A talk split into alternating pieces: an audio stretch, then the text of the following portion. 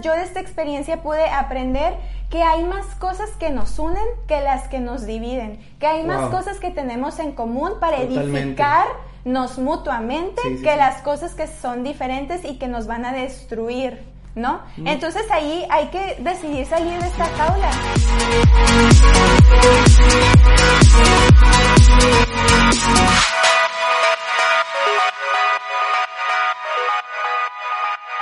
3, 2, 1. ¿Qué onda, raza? ¿Cómo estamos? Estamos muy, pero muy contentos de, de estar con ustedes de nueva cuenta en esto Así que es, es. afuera de la jaula. Eh, eh, la, la vez pasada estuvimos platicando un poquito de nosotros, quiénes somos, ahí quedó pendientes algunas cositas que vamos a seguir viendo, pero no, hem- no hemos ah, hablado ahora sí, ¿verdad, Caro? De, de esto de qué es afuera de la jaula. Entonces, muchas gracias a todos los que estuvieron compartiendo, dándole like, eh, motivándonos a seguir haciendo esto. Entonces, el día de hoy es esto, ¿no? ¿Qué es afuera de la jaula, Caro? Exacto, el día de hoy queremos explicarles de dónde surge esta, esta idea, ¿no? Del nombre afuera de la jaula. Eh, queremos explicarles la definición, según nosotros, de lo que es jaula, ¿no? Tenemos la jaula física, que es estas jaulas, ¿no? Todos estamos familiarizados con ellas, las jaulas, las jaulas de los pájaros, las jaulas, este, en el zoológico, que todos estamos en contra de eso, Sí. eh, de las cárceles. Entonces, a grandes rasgos, una jaula es algo físico que te priva de tu libertad, que te es. mantiene cautivo. Así es. ¿Verdad? Así es. Entonces, para fines de este podcast, nosotros queremos manejar el concepto de jaula como algo abstracto, ¿sí? Como algo que toma la forma dependiendo de cada persona. Les explico. Yo como Caro tengo mis propias jaulas, ¿sí? Eh, ahorita vamos a explicarles Algunos los tipos, tipos. de jaulas, Algunos, pero ¿no? yo como. Caro tengo mis propias jaulas que me mantienen cautiva, ¿no? Josué tiene sus propias jaulas y cada persona eh, va tomando la forma de la jaula que ahora sí que... Sí, que el miedo, a lo mejor algún hábito, algún pensamiento, la tradición, creencias, vamos a ir desarrollando poquito a poquito eso, ¿no? Que son Así esas es. cosas que nos mantienen cautivos, ¿no? Que no nos permiten ser libres para cumplir con nuestro propósito aquí en la tierra.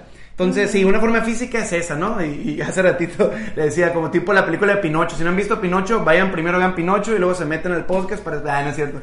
Chiste local. Este, no, no, no, pero es como cuando Pinocho pues estaba encerrado, ¿no? Que Stromboli llega y lo mete a la jaula y ahí lo tiene encerrado y no puede salir el pobre Pinocho. Él pensaba que estaba haciendo las cosas bien y no fue hasta que su conciencia, el, el grillito, ¿sí? Eh, le ayuda a salir de, de la jaula, ¿no? Entonces, para los que son así más visuales, imagínense a, a Pinocho queriendo salir de la jaula. ¡Ay, Stromboli! Este, sácame de aquí. Pero es eso, eso es una forma física, pero nosotros, no te rías, pero nosotros lo estamos viendo de una forma abstracta, ¿sí? Entonces, eh, vamos a empezar con algunos ejemplos, por ejemplo, tradición, cha, cha, cha, cha. Cultura. Cultura y tradición. Fíjense que la cultura y la tradición muchas veces eh, nos mantienen encerrados, ¿sí? Nos, nos privan de, de- cumplir con ese propósito que tenemos. Y me llama mucho la atención y estaba ligando a esto, ¿no? Un viaje misionero que tuvimos hace algunos añitos, por ahí se van a, a recordar algunos de ustedes, eh, con los triquis, ¿sí? En Sonora. Eh, le comentaba a Caro que, estuvo bien loco esa vez porque nos juntan este, al grupo que íbamos a llegar eh, y nos empiezan a, decir cómo era la, cultura, este, los que vivían ahí, cómo era la etnia, etcétera, ¿no? Y nos dicen, van a llegar a diferentes casas, ¿sí? los diferentes grupos van a llegar a diferentes casas y lo primero que van a hacer las personas van a ser eh, invitarles algo de comer. Y yo dije, ah, pues súper bien, qué bueno, porque no había desayunado. Y dije, pues aquí, de aquí soy, ¿no? El caso es que llegamos a ese lugar y estuve loco porque eh, nos sentaron en unas, en unas rocas que estábamos ahí y, y olía bien rico, ¿no? Dije, ay, no, este caldito, porque era una olla como ese tamaño y, y empezó a oler rico y dije, no, pues un caldito de pollo, ¿no? Resulta que nos empiezan a servir y empieza a ver que no era pechuguita de pollo como estamos acostumbrados, piernita de pollo, no, no, no, era literal el tronco acá, ¿cómo se llama? El... Bush. El buche, no sé, y la pata así peluda ahí, parte de la colilla, no sé qué era, del pollo, y así como que lo veo yo, ok, muy bien, yo ya sabía que en estos viajes pues tengo que atorrarle de todo, ni modo, agarro no me dieron cuchara, tenía que ser así, que le doy el primer sorbete picosísimo, lo más picoso que he probado en mi vida. Y, yo, pues, los que me conocen saben que tengo problemas del, estómago y no hallaba de otra. Eh, eh, la persona encargada ya nos había dicho, chicos, tienen que comer de todo. ¿Por qué? Porque si quieren llegar al segundo nivel, que es ya tener un contacto con las personas, poder, este, platicar, que las personas se abran, abran su corazón y entren en esa comunión. Ustedes saben, aquí en México y en diferentes partes, eh, yo creo que el comer, eh, el sentarse a la mesa es, es un acto como de, de, hermandad, ¿no? Y eso estaba sucediendo en aquellos entonces, estamos ahí con los triquis y pues bueno, pues que agarro la pata y le empiezo a dar mordiditas, no me sabía nada, empiezo como que a quererle quitar el cuerito ese amarillito, ¿saben? ¿Ustedes saben cómo? Y ya me lo empiezo a comer, luego el buch, total, así como pude, me lo comí. Pero, qué loco, que después de eso, las personas que estaban en ese lugar empezaron a abrir su corazón y empezaron a hablar las necesidades que tenían en, ese lugar. Resulta que había un, el padre de familia, el abuelo de, esa casa, estaba enfermo, ¿no? Entonces nos hicieron pasar, eh, pasamos ahí a la habitación y estuvimos platicando un rato con, el señor este y ahí abrieron su corazón, estuvimos ahí dándoles eh, una palabra de ánimo, de esperanza y fue un momento muy padre. Y estuve, este recapacitando en todo esto, ahorita que estamos hablando de este tipo de, cosas, de la jaula, de los prejuicios, de, de, las tradiciones, como muchas veces, eh, Flaquita, tenemos nosotros arraigados muchas, muchas cosas, ¿no? Que, ¿sabes qué? Así se come el pollo y no me lo voy a comer de otra forma. O así se parte la cebolla, ¿no? Los, problemas que hemos tenido en la cocina, ¿no? De que, ¿por qué lo partes así? ¿Por qué? que eh, realmente al final de cuentas todos nosotros tenemos culturas arraigadas, ¿no? Hablando cultura este, desde lo del país, ¿no? o sea, cultura de cada país y también hablando de la cultura que aprendemos y que vamos adquiriendo a través de las generaciones familiar, como dice Josué. Entonces, imagínense en los mundos de diferencia y los mundos de perspectivas distintas con las que nos vamos a encontrar. Totalmente. Así como Josué se lo encontró en este viaje misionero. Sí, estuvo de locos. Entonces dije, qué bueno que me pude comer el buche, qué bueno que me pude comer la pata de esa peludo que estaba ahí. ¿Por qué? Porque si no hubiera sido de esta forma, a lo mejor esas personas no hubieran abierto su corazón y hubieran dicho, ¿saben qué pasen para ver a, la persona en necesidad, no? Entonces vemos cómo esta situación, este ejemplo es, es muy palpable de esto, ¿no? Como si yo no me hubiera quitado mi tradición o mi forma de ver las cosas y a lo mejor puede sonar algo muy simple, ay, comida, no, no sé así, pero son ejemplos muy, muy prácticos que podemos, este, poner eh, sobre la mesa, ¿no? Exacto, y la cultura, como decimos, va desde lo más pequeñito, como puede ser un plato, hasta lo más grande, ¿no? Que como pueden ser ya la, cultura en sí que está bien arraigada. Sí, exactamente. Ajá. Sí, está el ejemplo de, lo que me decías de los tatuajes en, la India, está el ejemplo, no sé, de la, la, cerveza en Alemania, o sea, hay muchas cosas que nosotros a lo mejor nos encerramos y decimos, es que así es la forma, así me enseñaron eh, mis papás, luego mis papás, a, mis papás, sus abuelitos, sus abuelitos, nuestros antepasados, ¿no? Se escucha muy así, muy místico, ¿no? Muy de la película de Coco. Pero es, es cierto, pues, es cierto la verdad es que vamos cargando con ciertas tradiciones y así se hacen las cosas, así se hacen las cosas y cuando nos enfrentamos a algo distinto es cuando, ah, ah, chocamos y decimos, ah, caray, no, yo mejor me quedo aquí encerradito y no me meto en problemas, ¿no? Y muchas veces creemos que lo que es distinto es necesariamente malo, pero no, no siempre es así, no todo lo que es distinto es malo, no todo lo que es diferente a mí o a mi cultura es necesariamente malo, ¿ok? Entonces eso es muy importante. Es súper importante, sí. No todo lo distinto es malo. Al contrario, siempre las cosas que estuvieron en, tendencia, eh, que fueron así un wow, ultra puff, eh, que, pegaron, al principio pues fueron cosas diferentes. O dices tú, oye, ¿a poco este loco? ¿Cómo crees que la luz? ¿O cómo crees que la televisión a color? O todos los inventos, obviamente primero fueron como que personas que las veían así como que medio, oye, está medio piratón, no sé ¿Qué onda con Beethoven y Mozart ahí con la música que están tocando? Está media Federica, ¿no? Innovando, ¿no? Innovando. Personas que, que, trajeron algo nuevo, algo fresco, ¿no? Una cultura En su tiempo fue diferente, pero después pues, pegaron con todo. Tú tienes ahí por ahí otro ejemplo, ¿no? Pero hablando ya de creencia, ¿no? Exacto, tengo este, esta, eh, otro ejemplo de sobre creencias, ¿no? Como las creencias también pueden representar una jaula para nosotros como seres humanos. Nos pueden mantener cautivos, nos pueden mantener encerrados. Entonces, eh, mi experiencia es de que el año pasado yo entré a ballet, siempre me ha encantado la danza, entonces entré a ballet en la Universidad de Sonora. Y bueno, entré ahí y yo conocía a una chica eh, que pasaron yo creo que tres días después de, que nos conocimos y nos agarramos súper confianza, nos hicimos súper amigas, nos, nos queremos muchísimo.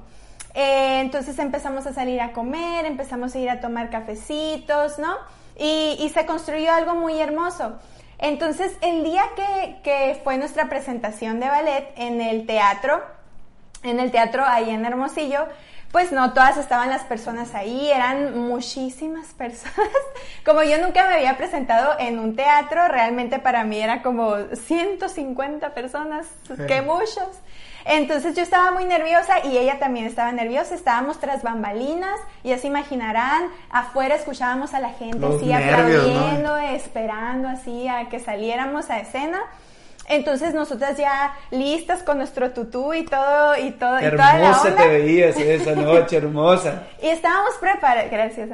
y estábamos listas, entonces estábamos, ay, ay, que no sé qué, y, y sudando y a mí me sudaban las manos y temblando y queríamos vomitar y estábamos súper nerviosas.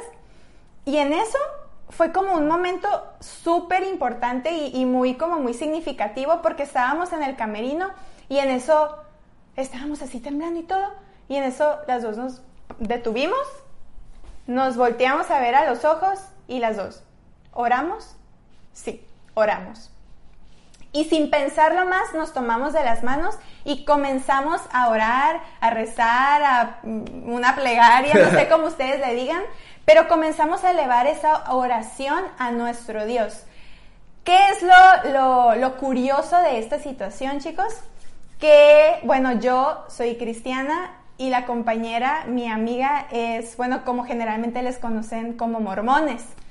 Entonces, este momento fue, creo que la oración más mm. pura, más, más como más em, natural, no, sé, no sé cuál es la palabra, pero yo lo sentí tan, tan pura, porque fue un momento en donde Cualquier otra persona quizás hubiera dicho, no, o sea, ¿cómo dos religiones diferentes, dos personas que tienen, que comparten distintas religiones, cómo se van a poner a orar juntas, no? Pero la verdad es que en el momento eso no importó. En el momento no importó nada. En el momento importó que tanto ella como yo creíamos en el mismo Dios, ¿no? Y fue como, bueno, y las diferencias, pues las diferencias son chiquititas. Después de que comenzamos a salir y tomarnos un cafecito y platicar, nos dimos cuenta que realmente lo que tenemos en común es más y tiene más peso que lo que tenemos de diferencia, ¿no? Y eso fue en lo que decidimos enfocarnos. Y creo que pudimos salir ambas de esta jaula que es muchas veces la tenemos muy arraigado las personas que eh, quizás mm, estamos entregados a cierta religión, ¿no? Como decir, no, o sea, yo solo me junto con las personas de mi religión y las que piensan igual que yo, las que tienen mis y pobre de ti, chamaco, si te vas con fulanito porque sabes que no soy bueno en lo que le están enseñando. Exacto, y que al final de cuentas yo de esta experiencia pude aprender que hay más cosas que nos unen que las que nos dividen, que hay más cosas que tenemos en común para edificar nos mutuamente que las cosas que son diferentes y que nos van a destruir. ¿No? Mm. Entonces ahí hay que decidir salir de esta jaula. Y, le pusimos a esto la jaula de los prejuicios, ¿sí? Porque lamentablemente son prejuicios, o sea, simplemente por un prejuicio decir, ¿sabes qué? No, como que ella como que no es de esta forma, o se viste de esta forma, o habla de esta forma, ¿sabes qué? Prefiero de dar mi vuelta este, de 180 grados y irme. Pero no, muchas veces este, tenemos que quitarnos esta, este prejuicio y conocer personas, pues, o sea, quitarnos la, la, las ganas de comer un, un, pollito como lo hace mi mamá para comer un pollo como lo hacen en una etnia y, y poder llegar y alcanzar a otras personas, ¿no? Y así como, como estos ejemplos, hay más ejemplos, ¿no? De hábitos que venimos arrastrando durante toda nuestra vida, de que así se hacen las cosas, así se hacen las cosas. Así es, también está la jaula de los pensamientos. Le comentaba Josué hace rato, como los pensamientos muchas veces son nuestro mayor enemigo. Nosotros mismos somos nuestra mayor jaula. Nos encerramos a nosotros mismos. Y qué importante es pensar y tener cuidado con los pensamientos que dejamos que se arraiguen en nuestra mente y, en, y luego que pasen a nuestro corazón. Sí, sí, sí. Nosotros mismos nos vamos este, limitando. Somos nosotros mismos los que abrimos la jaulita, nos metemos, nos sentamos cómodamente, cerramos, ponemos seguro y como el lobo de los tres cochinitos, para adentro, ¿no? La, y, siento que hasta es muy cómodo, ¿no? No, Caro, es muy cómodo estar eh, encerradito, esperando tu comidita que te llegue el tiempo, pum, pum, sin problemas, nadie se mete en tu vida, no, no aspiras nada, o sea, estás a gusto pues en esa jaula. Claro, la jaula después de un tiempo se vuelve cómoda. Sí, tu, zona de confort, tu zona de, de confort, exacto. Después de un tiempo tú, como menciona Josué, te acostumbras como los hábitos no se hacen de un día a otro, los hábitos necesitan estar constantemente apareciendo para que se haga un hábito, ¿no? Igual las actitudes, igual los pensamientos. Un pensamiento no se arraiga a ti de un día para otro, un pensamiento lo tienes que alimentar para que se, se, haga un pensamiento continuo, ¿verdad? en ti. Entonces, esta jaula se vuelve cómoda, se vuelve habitual. Después de un tiempo tú te sientes cómodo como en casa en esta jaula, ¿no? y a veces olvidamos que estamos enjaulados. Sí, sí, sí, sí estamos a gustos ahí, ¿no? Y, y que luego que seamos nosotros mismos quienes nos eh, eh, enjaulemos, nos encarcelemos. Y, muchas veces le queremos echar la culpa a, miles de, personas, ¿no? Que el gobierno, no, que mi mamá, no, que yo soy bien enojón porque mi papá era bien enojón y por eso soy así, no puedo compartir en eh, un momento con nadie, que soy bien nervioso, que mi tatarabuela, y queremos echarle la culpa a mil personas, ¿no? Cuando nosotros mismos somos los responsables de esto, ¿no? Claro, le echamos la culpa a nuestro contexto, ¿no? Pensamos que nuestro contexto es el culpable de la jaula en donde estamos, ¿no? Que ese es nuestro contexto, nuestra situación, lo que nos pasó, ¿no? Somos producto de nuestras malas experiencias, de nuestros traumas. Ay, pobrecito de mí, ¿no? Pobrecito que viví esto, viví el otro y ya no hay cómo hacerle y nos autocompadecemos y somos los mártires y, no, es que qué van a pensar de mí y empiezan los miedos al éxito y, cómo crees, no estoy preparado, cómo crees, no me siento... O incluso de los traumas, es muy importante también mencionar esto porque muchas veces les, les digo, no entramos en una jaula nomás porque sí. Claro. ¿Ok? Eh, eh, y lo entendemos porque somos humanos. Al final de cuentas tenemos experiencias y esas experiencias siempre tienen una, este, una consecuencia, ¿no?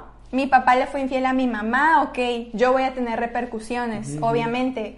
Eh, me violentaron de chiquito, también va a haber repercusiones, va a haber consecuencias. Y quizás inconscientemente y sin yo buscarlo, de repente me encuentro en esta jaula del miedo o en la jaula de los prejuicios o en la jaula todas las que mencionamos hace rato. Sabemos que a veces no es intencional. Lo que sí es intencional es si decidimos permanecer dentro de la jaula o salir.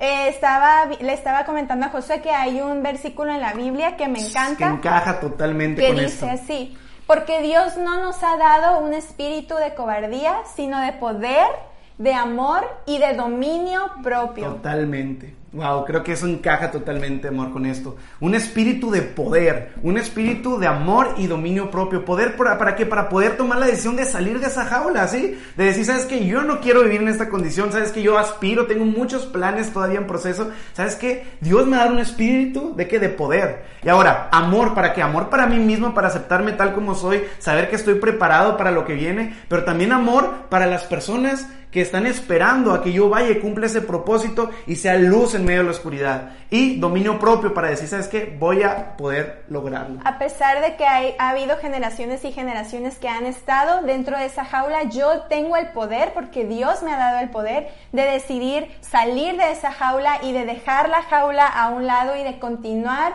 rumbo a la meta. Sí, nuestro propósito necesita que salgamos de las jaulas en donde hemos estado cautivos desde siempre. Entonces, ¿cuál es tu jaula? Te pregunto yo.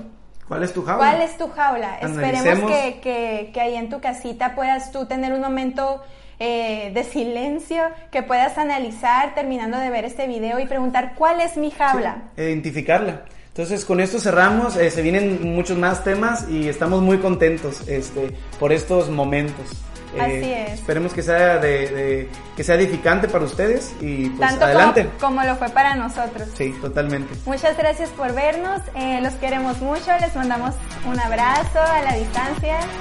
Y los esperamos en el próximo episodio de Afuera de la Jaula. Así es. Hasta luego, familia, amigos. Nos vemos. Adiós. Compartan, denle like. Suscríbanse. Ay, no sabía. Recuerden que esto es de todos ustedes.